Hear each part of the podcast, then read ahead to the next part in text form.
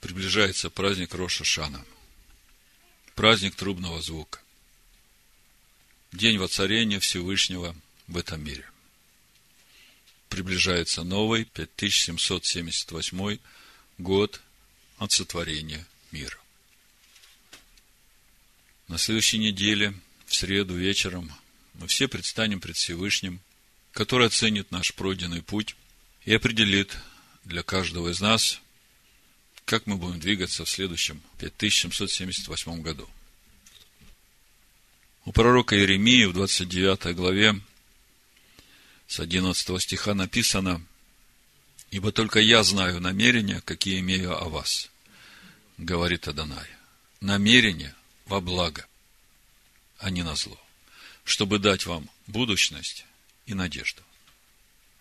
И воззовете ко мне, и пойдете и помолитесь мне, и я услышу вас, и взыщите меня, и найдете, если взыщите меня всем сердцем вашим. Рошашана – это день, в который был сотворен человек. Был испытан, не выдержал испытания, согрешил, был судим, и, как говорят еврейские мудрецы, и немножечко оправдан. Что это значит? Если бы Адам и Ева не поддались на, на искушение змея, то Адам вместе с Евой перешли бы в седьмой день и получили сразу бы все то, над чем мы теперь трудимся последние шесть тысяч лет дабы нам прийти в полноту возраста Машеха. Другими словами, сам день Рошашана дан нам, чтобы нам полностью освободиться от дурного начала и соединиться с Творцом, став его образом и подобием. И тем самым исполнить замысел Творца, ради которого был сотворен человек и этот мир. В этом смысле праздник Рошашана как э, день окончательного освобождения. Адам не выдержал искушения.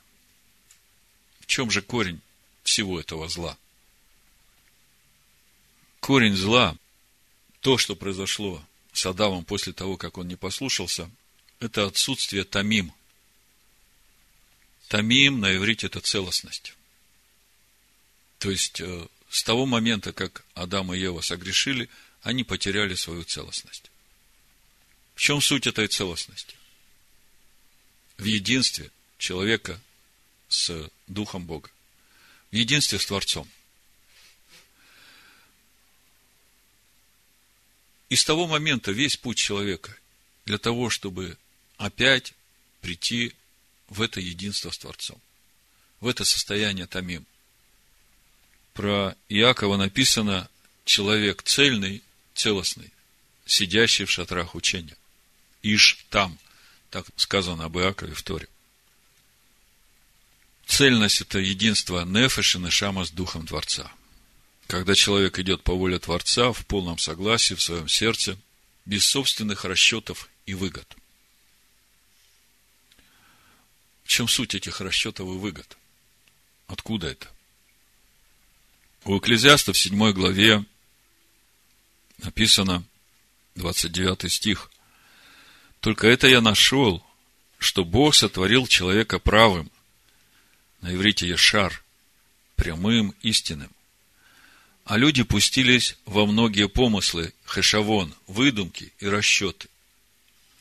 Так вот, целостность, когда нет ничего человеческого, никаких выдумок, никаких расчетов, когда твоя воля во всем совпадает с волей Творца, вот тогда приходит целостность в Эдемском саду, когда змей искушал Адама и Еву, Адаму и Еве достаточно было спросить себя, что предлагает этот змей? Он предлагает нам разрушить вот эту целостность, которую мы имеем сейчас, живя в единстве с Творцом, ради каких-то сомнительных приобретений. И когда начинаешь смотреть на суть этих приобретений, оказывается, что они вообще сами по себе это ничто. Они в этом мире, который Бог сотворил, не имеют никакого веса. Потому что единственное, что имеет вес, Это Божья истина. Это Божья воля для каждого человека. Очень легко воцарить Всевышнего над всем миром. Сказать, да, Господи, я хочу, чтобы царствовал над всем миром. Но речь идет о том, чтобы воцарить Всевышнего над самим собой. Как я вначале уже говорил, один мудрый человек сказал, нет для меня лучшей радости в мире, чем исполнить волю Творца. И мы говорили о том, что бывает так, что человек исполняет волю Творца, а радости не имеет. Вопрос, почему? Ответ очень простой. Потому что ты в своем сердце не соединился с Всевышним, не стал томим. Поэтому осталось несколько дней, чтобы нам приготовиться к этому соединению, воцарению Всевышнего в своих сердцах. Чтобы пришла эта целостность на том духовном уровне, на котором каждый из нас сегодня находится.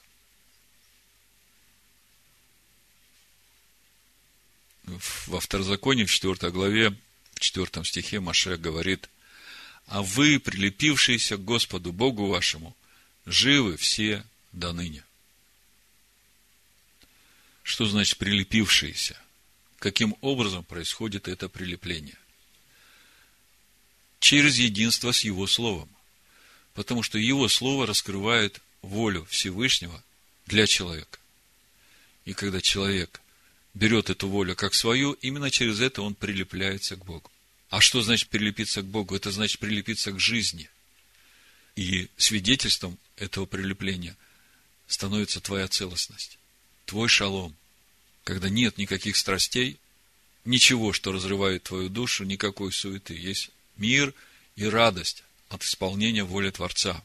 Я помню один раз на рассвете, когда мы возвращались с праздника Песах, первого дня, когда ночь бдения была, я отвозил сестру Тоню домой, и мы ехали, ничего не говорили, но были переполнены радостью.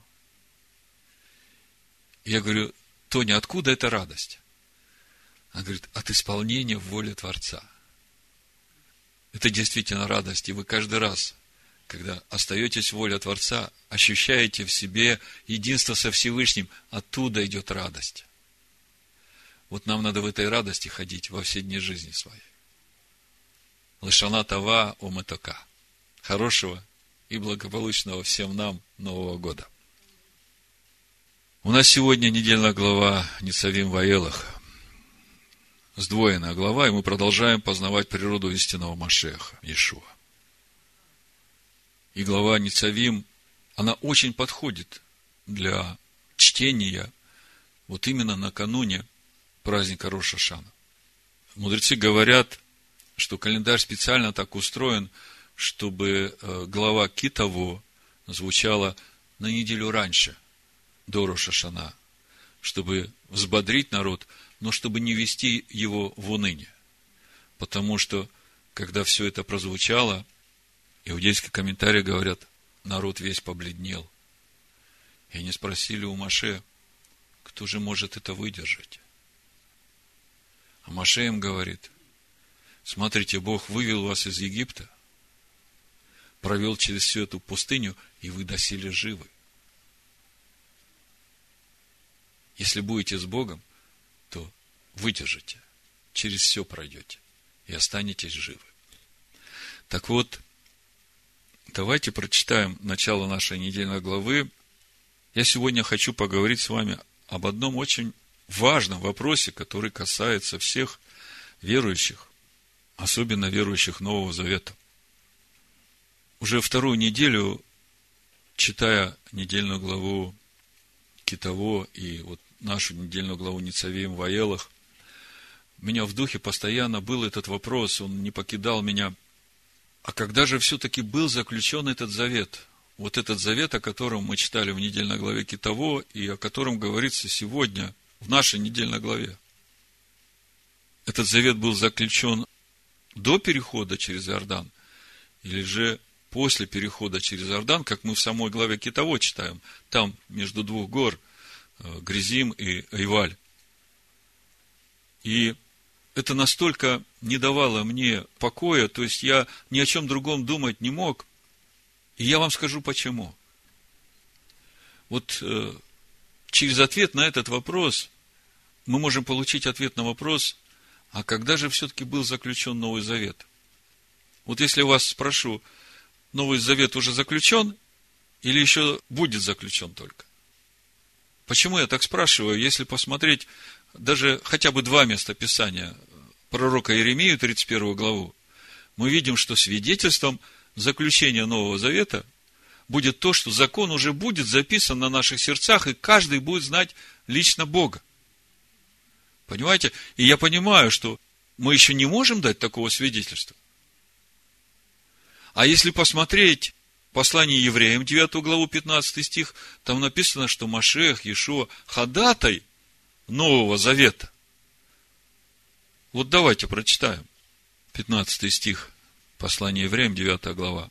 Написано, и потому он есть ходатай Нового Завета, дабы вследствие смерти его, бывшей для искупления от преступлений, сделанных в Первом Завете, призванные к вечному наследию, получили обетованное. Вообще, первый раз читаешь, даже непонятно, при чем здесь Первый Завет? А что значит он ходатай? Что, разве завет еще не заключен? Очень серьезный вопрос, между прочим. Я вам скажу, почему серьезный. Если посмотреть на историю развития римского христианства, вот сама книга Новый Завет Господа нашего Иисуса Христа, да, она ведь издана была после Никейского собора под руководством отцов церкви. И спрашивается, зачем это было нужно? Ну, казалось бы, хорошее дело. Но до этого были все эти писания. Это же были свидетельства апостолов, которые они оставили как Евангелие. И послания, и письма апостолов, которые были как наставления, тоже свидетельства. И понимаете, в чем суть? Когда были эти свидетельства апостолов, то они все были действительно как свидетельство исполнения того, что было сказано в Торе и пророках. И в таком случае нет никакого разрыва. Было сказано, и вот он этот путь пройден, и вот это, мы видим, уже исполнилось. И все это в еврейском народе. Все это сказано еврейскими пророками. Все это сказано для общества израильского. И тут, э, значит, в IV веке появляется книга «Новый завет Господа нашего Иисуса Христа». Мы просто к этому привыкли, мы об этом уже не задумываемся. Но в тот момент, когда эта книга появилась отдельно, то что начало происходить? Начало внедряться это понимание, вот у нас теперь есть Новый Завет, вот у нас есть теперь книга от Иисуса Христа, а вот то, что там, это ветхое. Это уже никому не нужно. И когда вот это стало как бы внедряться и внедряться, люди даже перестали задумываться, а вообще заключен Новый Завет? Или же еще что-то должно произойти, чтобы пришло это свидетельство заключения Нового Завета? И вот, чтобы понять, как же на самом деле вот здесь, в Новом Завете, заключен или нет, э, что происходит с нами, вот наша недельная глава, она как раз дает ответы на эти вопросы. Потому что, если смотреть эсхатологически, вот то, что происходит в наших недельных главах последних, Китово, Ницавим, Ваелах, это как раз то, что относится вот к нашему времени, времени накануне прихода Машеха Иешуа. Мы же знаем, что Тора – это замысел Всевышнего. Тора раскрывает процесс исполнения замысла Всевышнего. То есть, именно Тора говорит о том, как все это будет происходить как это все будет выстраиваться, как будет исполнен замысел Всевышнего сотворение человека по образу и подобию Бога. И поэтому, когда мы читаем начало нашей недельной главы, то сразу возникает много вопросов. Давайте для начала прочитаем, а потом зададим эти вопросы. Дворим, 29 глава, ну, в синодальном переводе с 10 стиха. «Все вы сегодня, стоите пред лицом Господа Бога вашего. Начальники колен ваших, старейшины ваши, надзиратели ваши, все израильтяне. дети ваши, жены ваши, пришельцы твои, находящиеся в стане твоем, отсекущего дрова твои, дочерпающего воду твою, чтобы вступить тебе в завет Господа Бога твоего и в клятвенный договор с Ним, который Господь Бог твой сегодня поставляет с тобою, дабы соделать тебя сегодня Его народом, и Ему быть тебе Богом, как Он говорил тебе и как клялся отцам твоим Аврааму, Ицхаку и Якову. И не с вами только одними я поставляю сей завет и сей клятвенный договор, но как с теми, которые сегодня здесь с нами стоят пред лицом Господа Бога нашего, так и с теми, которых нет здесь с нами сегодня. Очень много здесь, в этих стихах. Сразу скажу название проповеди. 13 стих. «Дабы сделать тебя сегодня его народом». Ну, сразу много вопросов. А разве до этого они не были его народом? А зачем нужно было вообще еще вот этот завет заключать Разве недостаточно того завета, который Бог заключил с Авраамом, с Ицхаком, с Яковом, тех клятв, которые там были?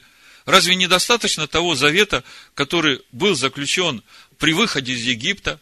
Разве недостаточно того завета, который был заключен со всем народом на горе Синай? Да, скрижали были разбиты, но Маше ведь восстановил скрижали. Он же пришел с обновленными скрижалями, и началась строиться скиния по повелению Всевышнего. И мы знаем, что по окончанию строительства присутствие Бога вернулось в стан, тогда спрашивается, столько заветов, а что значит этот завет? Вот чтобы понять, о чем здесь говорится, и вместе с этим получить ответы на те вопросы, которые мы задали в начале. Ведь это напрямую относится к нам. Это напрямую относится к заключению Нового Завета. Когда и как он будет заключен? Смотрите, когда Бог выводил свой народ из Египта, мы же знаем, 14-го Ниссана вечером был заклан Агнец. И все, которые были в Завете, они все участвовали в принесении этого Агнца, и все вышли из Египта. У нас Агнец, Машех, Иешуа. И когда смотришь на христианскую теологию римского христианства, если у тебя есть этот агнец, все, ты спасен. А когда мы смотрим, как это в Торе развивается, мы видим, что еще 40 лет пути через пустыню, и мы помним, что Бог не повел коротким путем, чтобы народ не испугался войны. И когда мы начинаем смотреть, в чем же суть войны, оказывается, со своим этим злым началом, со своей ветхой природой, Потому что когда мы побеждаем в этой войне, тогда нам внешние враги уже никакой проблемы не представляют, если он в нас и с нами. Так вот, если Агнец был заклан при выходе из Египта, и уже пройдено 40, одна стоянка, еще нужно перейти через Иордан, чтобы войти в обетованную землю. Мы как-то считали эти стоянки там. Постоянно не хватало одной стоянки, мы потом увидели, что, кажется, последний переход – возглавлял этот переход уже Егоша бен Нун. И это тоже для нас. Мы хотим понять, а какая связь Моисея, верного свидетеля в доме Господнем, в храме Бога, с Машехом Иешуа, который сын в этом доме, которым строится все. Как это все вместе сложить? Как это работает в нашей жизни сегодня и сейчас?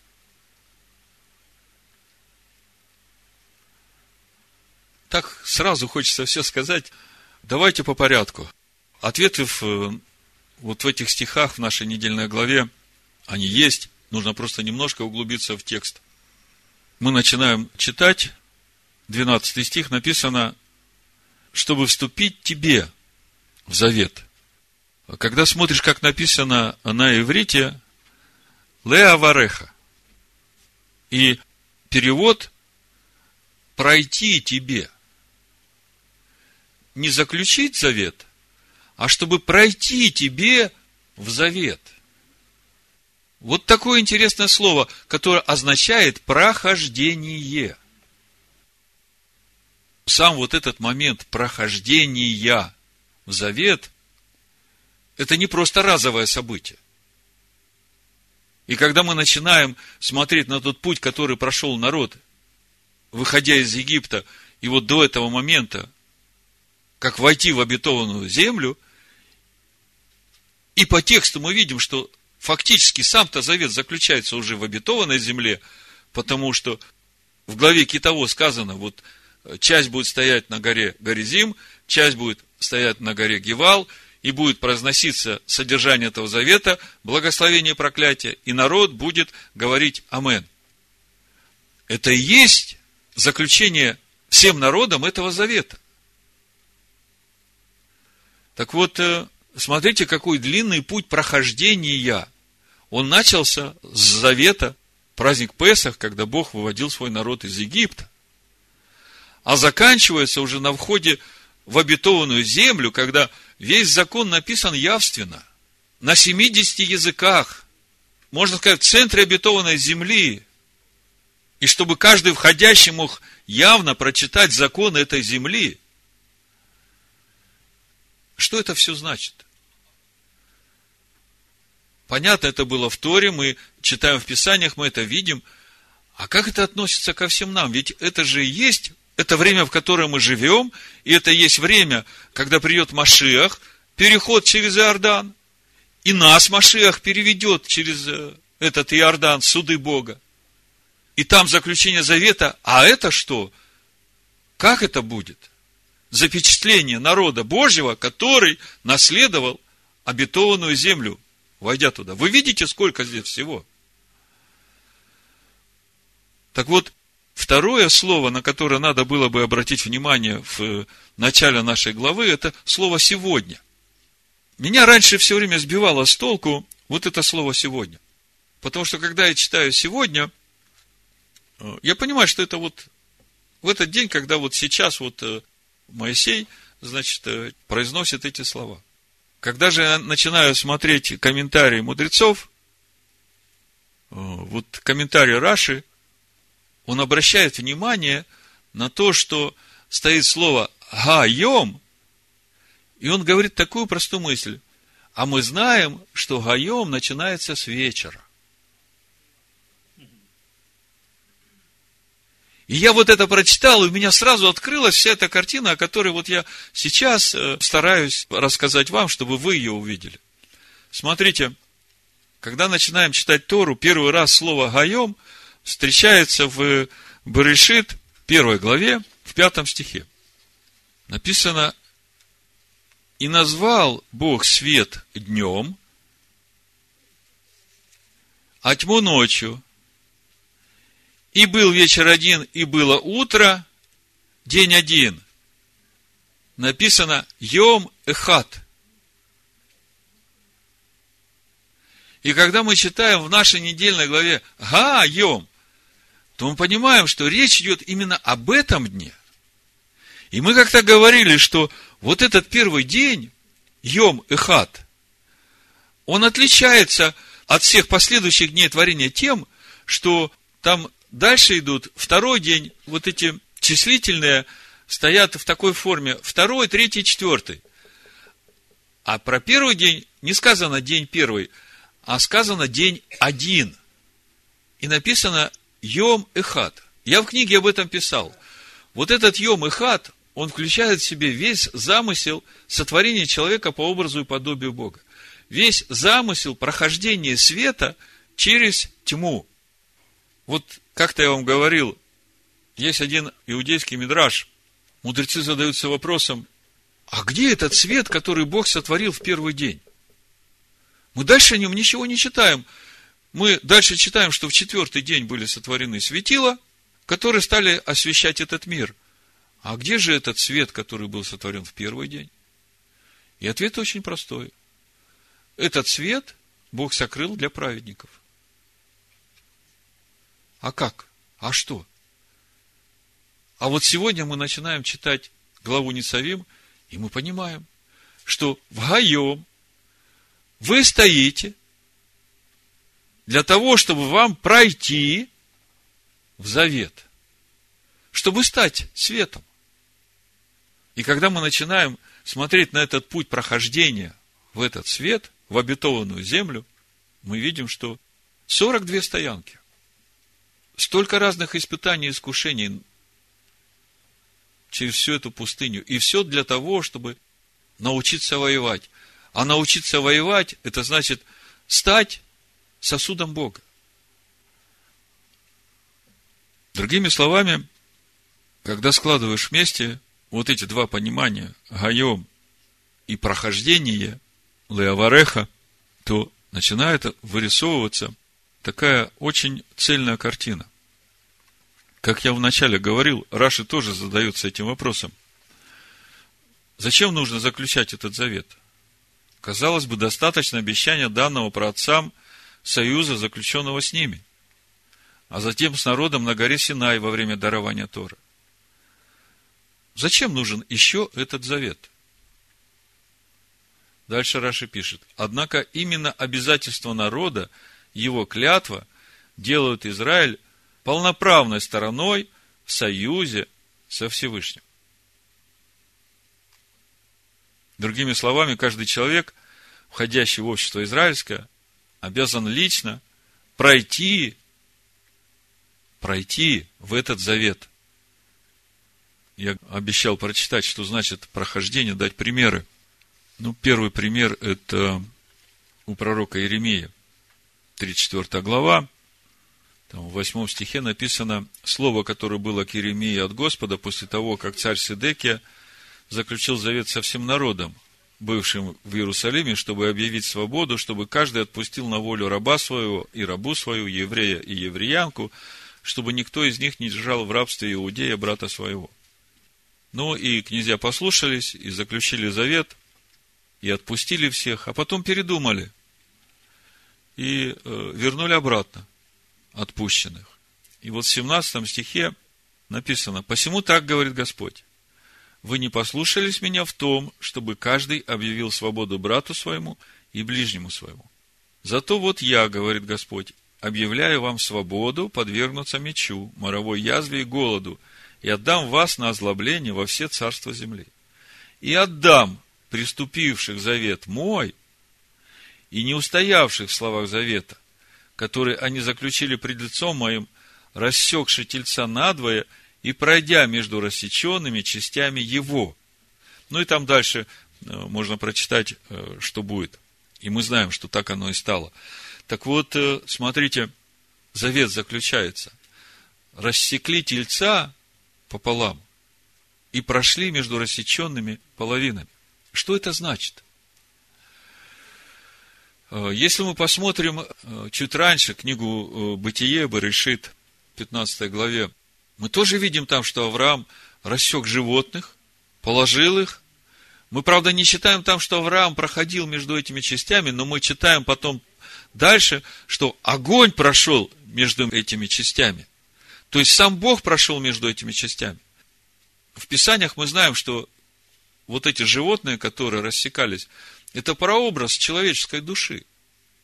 То есть, э, это то же самое, что Ишуа говорит э, в Евангелии от Матвея, в 16 главе, 24-25 стих, Ишуа говорит своим ученикам, если кто хочет идти за мною, отвергни себя, возьми стойку казни свою и следуй за мной. Ибо кто хочет душу свою сберечь, тот потеряет ее – а кто потеряет душу свою ради меня, тот обретет ее. Вот э, когда читаешь эти слова, это как-то пересекается с вот этим заключением завета, как мы читаем, не заключить завет, а чтобы пройти тебе в завет. Давайте 15 главу откроем, посмотрим, как это было с Авраамом. Бытие 15 глава, с 8 стиха написано, Авраам говорит, Владыка Господи, почему мне узнать, что я буду владеть ею? Речь идет об обетованной земле. Господь сказал ему, возьми мне трехлетнюю телицу, трехлетнюю козу, трехлетнего овна, горлицу и молодого голубя. Он взял всех их, рассек их пополам и положил одну часть против другой, только птиц не рассек. И вот в комментарии Санчина об этом написано, в древнем мире именно так заключали союз брали животное, разрезали его на две равные части, а затем каждый из договаривающихся проходил между этими частями. Это являлось знаком, что договаривающиеся как бы связаны одной кровью. И вот сегодня в нашей недельной главе мы читаем, что все вы сегодня стоите, чтобы пройти в завет. И когда мы смотрим на слово «гаем», то мы понимаем, что речь идет о всем вот этом пути от выхода из Египта до обетованной земли, который включает в себя весь этот путь прохождения в завет. И это как раз нам дает ответ, а когда же будет заключен новый завет?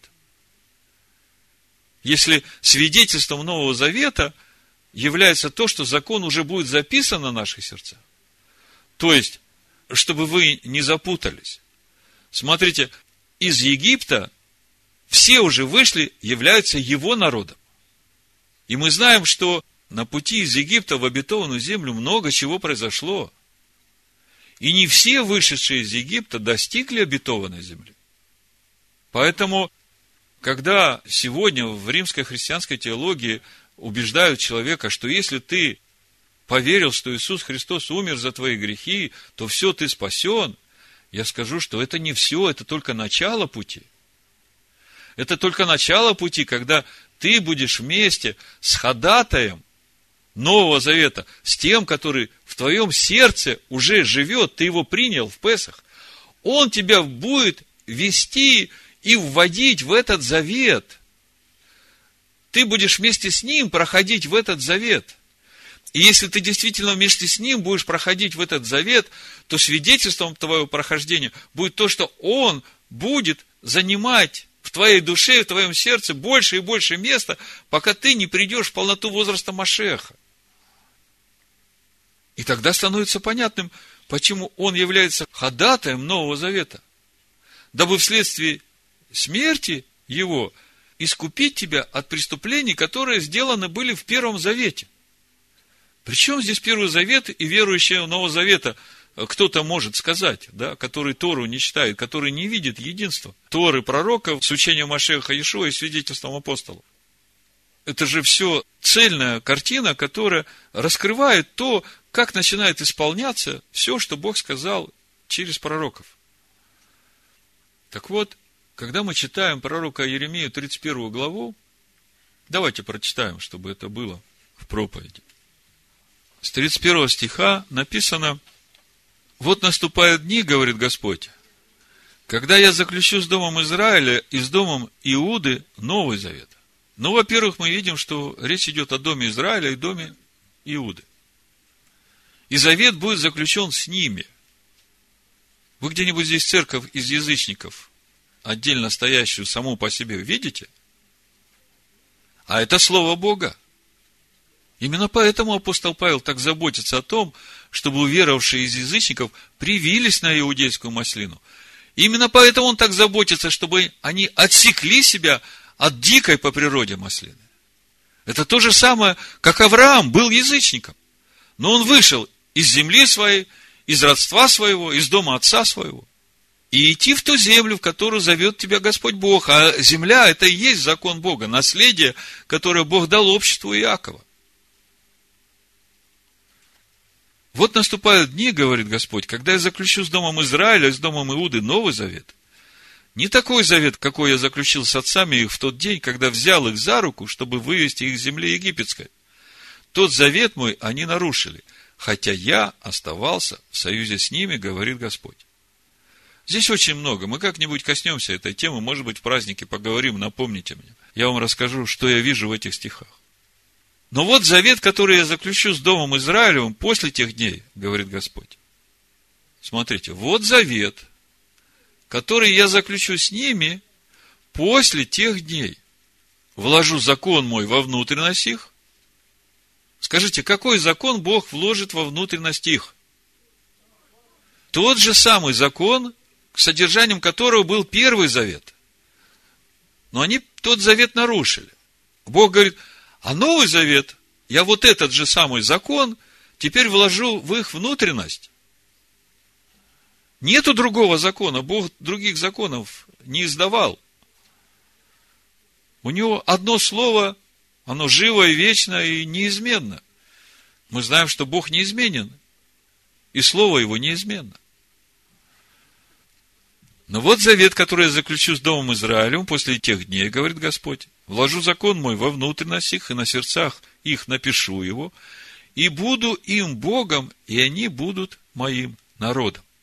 Вот это очень важный момент, потому что об этом мы читаем сегодня в нашей недельной главе. И буду им Богом. Понимаете, когда в Писаниях, когда в Торе звучат эти слова «и буду им Богом», то эта речь не идет о Боге, который где-то далеко, и люди говорят, что вот там, вот этот Бог, это мой Бог. Когда в Торе мы читаем «и буду их Богом», это говорит о том, что этот Бог уже живет в человеке. Мы недавно в книге Левит об этом уже говорили, я вам напомню, это 22 глава книги Левит, Вайкра. Там, смотрите, с 31 стиха написано – и соблюдайте заповеди мои, и исполняйте их, я Господь, Адонай. Не бесчестите святого имени моего, чтобы я был святим среди сынов Израилевых. Молитва «Отче наш» начинается. «Отче наш, сущий на небесах, да святится имя Твое».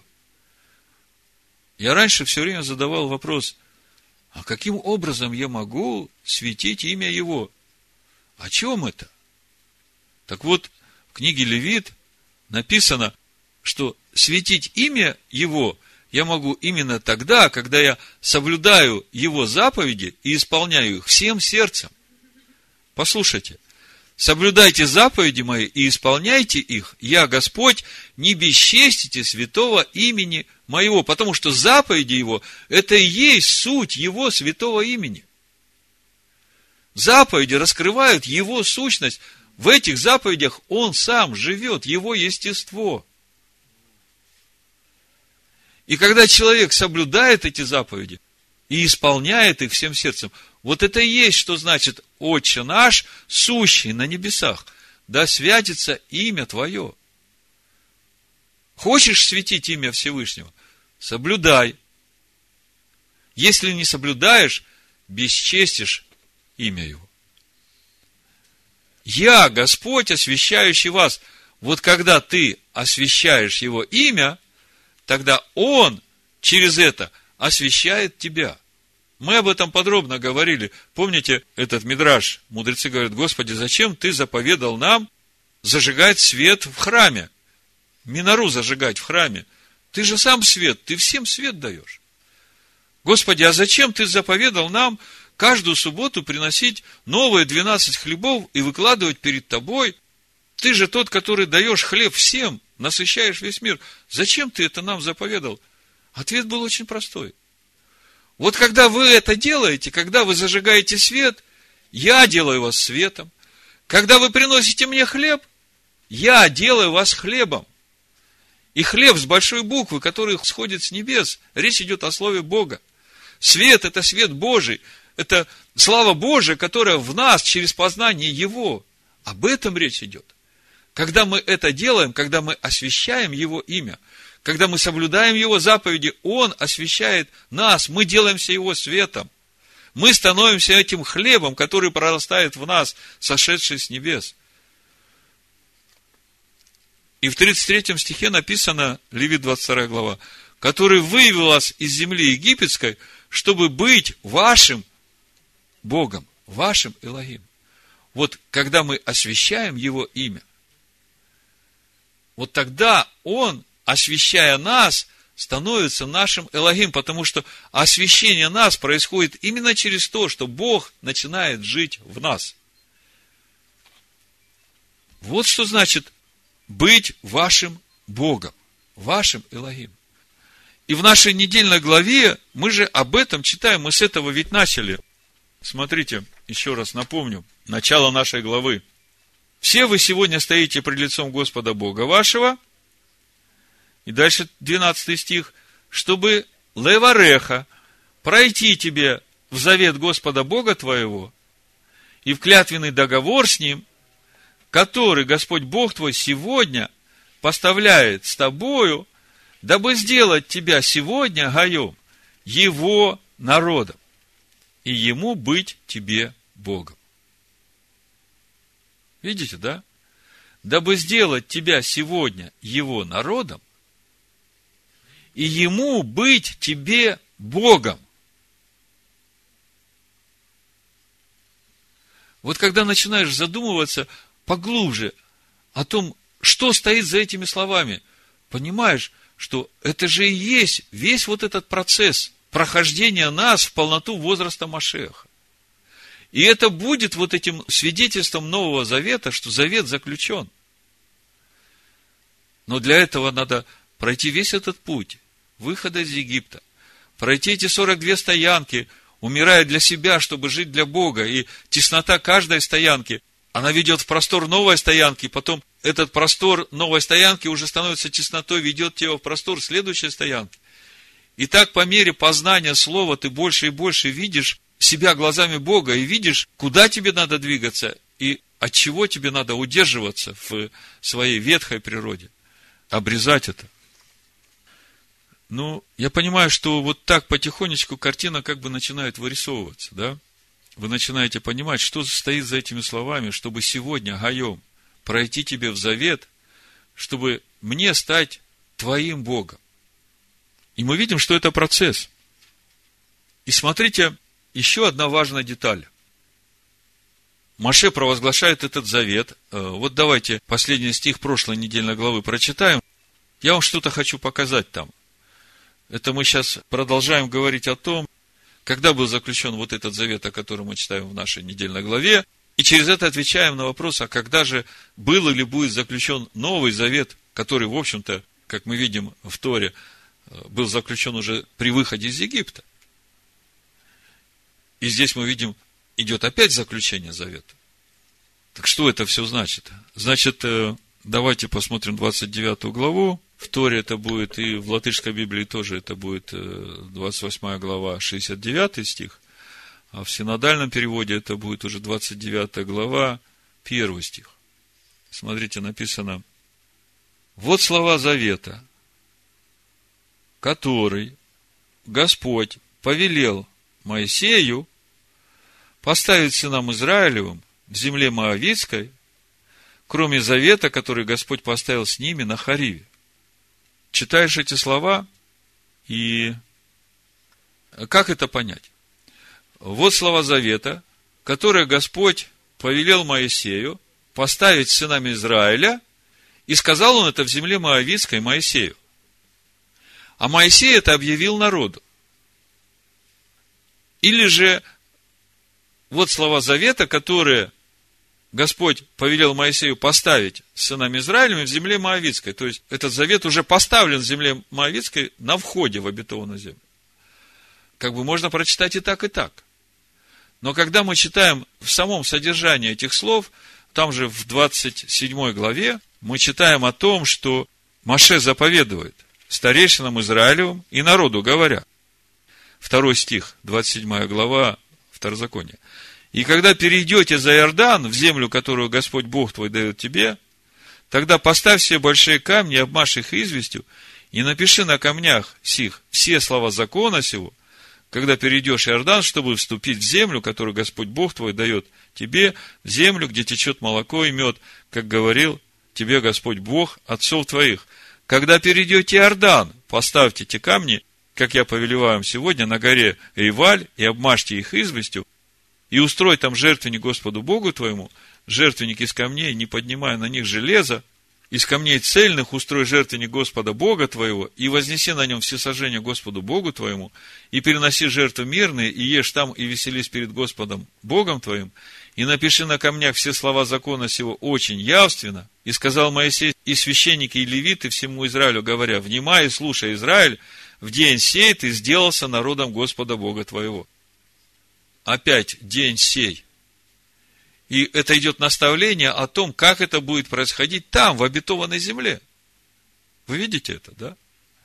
Поэтому возникает такой вопрос, а когда же был заключен этот завет? И когда смотришь по э, тексту, вы помните, как первый завет заключался? Весь народ стоял, Маше прочитал, это 24 глава книги Исход, Маше прочитал все слова, которые были записаны в книгу, И сказал, вот в сих словах Бог заключает с вами завет. И народ говорит, да, на осе вы не шма, будем делать и будем слушать. То есть, вот в нашем понимании именно так завет заключается. И когда мы смотрим на то, как будет поставляться этот завет уже в обетованной земле, мы видим, что то же самое. Слова написаны очень явственно, есть жертвенник, и более того, народ весь будет говорить амен на все благословения и на все проклятия.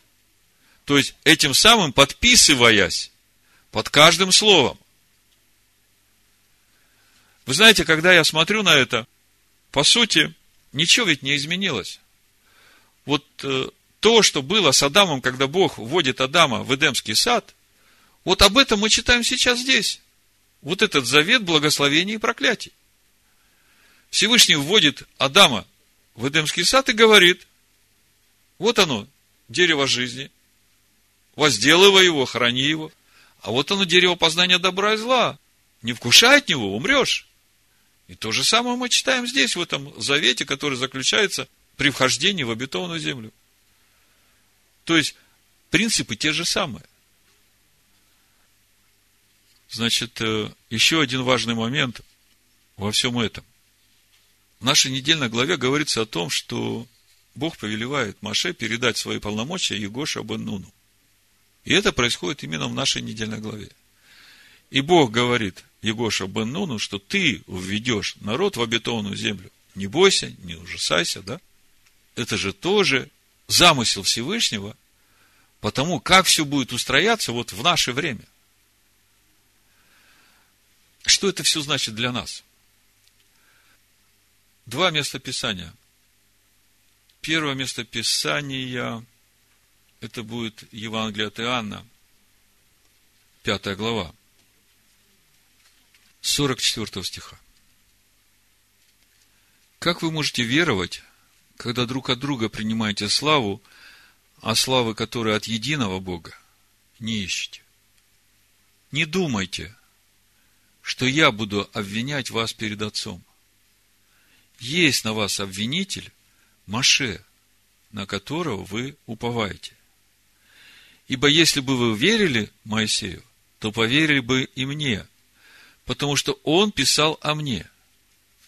Если же его писанием не верите, как поверите моим словам? В послании евреев в 3 главе в 5 стихе мы читаем, что Моисей верен во всем доме его, как служитель, для засвидетельствования того, что надлежало возвестить. Мы уже не один раз касались этих стихов.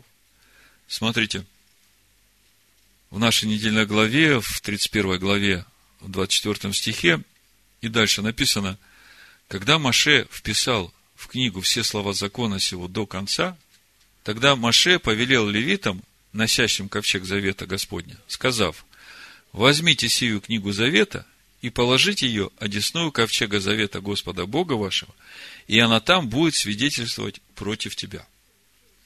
Несколько моментов, которые вам сейчас надо увидеть сразу. Первое. Маше доводит до Иордана.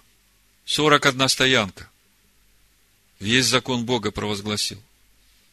Игоша бен Нун переводит через Иордан в обетованную землю, и там заключается Новый Завет.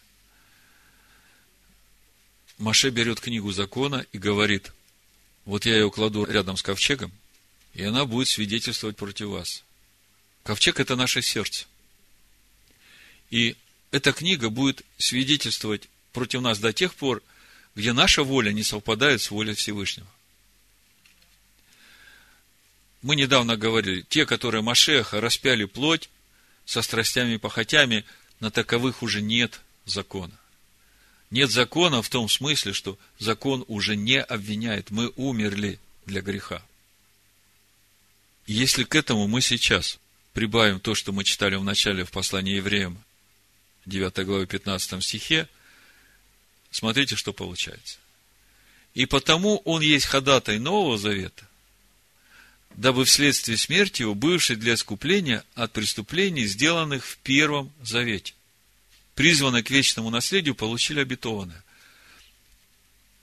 Вот чтобы понять, что стоит за этими стихами, для тех, которые вот сейчас стоят накануне входа в грядущий мир – накануне прихода Машеха Иешуа. Вот чтобы вы всегда помнили, весь путь через пустыню нас ведет Моисей. Потому что, приняв в сердце своего Машеха, мы познаем его и растем его полноту через познание закона Моисея. Именно закон помогает нам обрезать все, что не Божие. И ясно, что мы на этом пути, э, ну, не всегда идеально выглядим в глазах Бога. Поэтому и нужна была эта совершенная жертва уже от начала выхода нашего из Египта.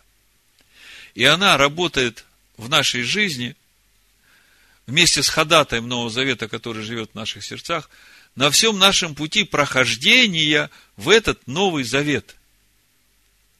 И вот, когда придет это время запечатления или свидетельства этого Нового Завета, то это именно то, что будет происходить в праздник Йом-Кипур, если смотреть эсхатологически, скажем так, в контексте Писаний. Значит, праздник Роша Шана. Мы проходим через суд, и Иешуа говорит, обвинять вас будет Моисей. Иешуа наш ходатай. И вот те, которые всем сердцем следуют за Машехом Иешуа истинным, э, я как-то вам говорил, есть такой мидраж, древний иудейский.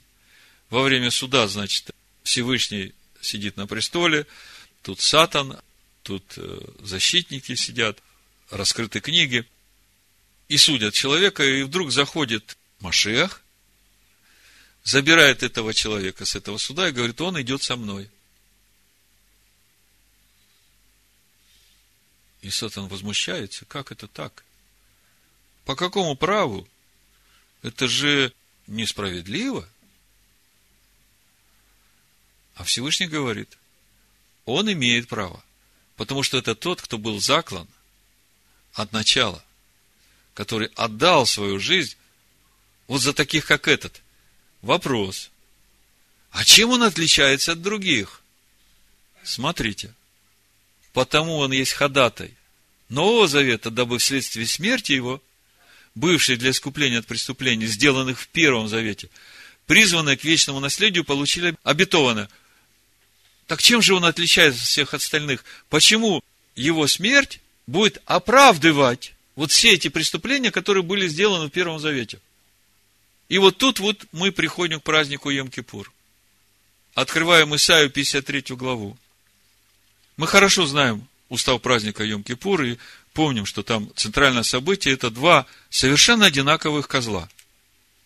Ничем не отличаются друг от друга, просто о них бросается жребий.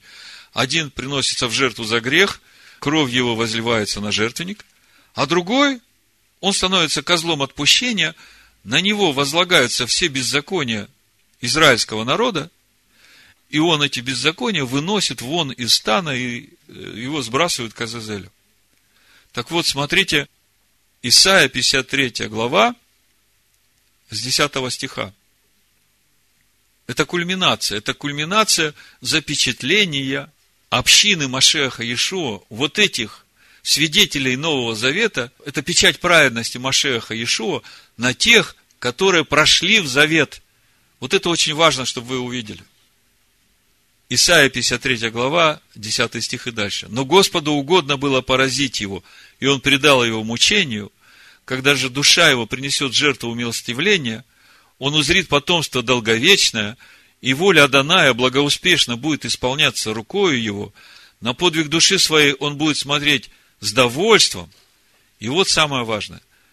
Почему он забирает с суда вот этого стоявшего там и Сатан ничего не может сделать. Через познание его он, праведник, оправдает многих, и грехи их на себе понесет. Так вот, свидетельством прохождения в завет является познание его.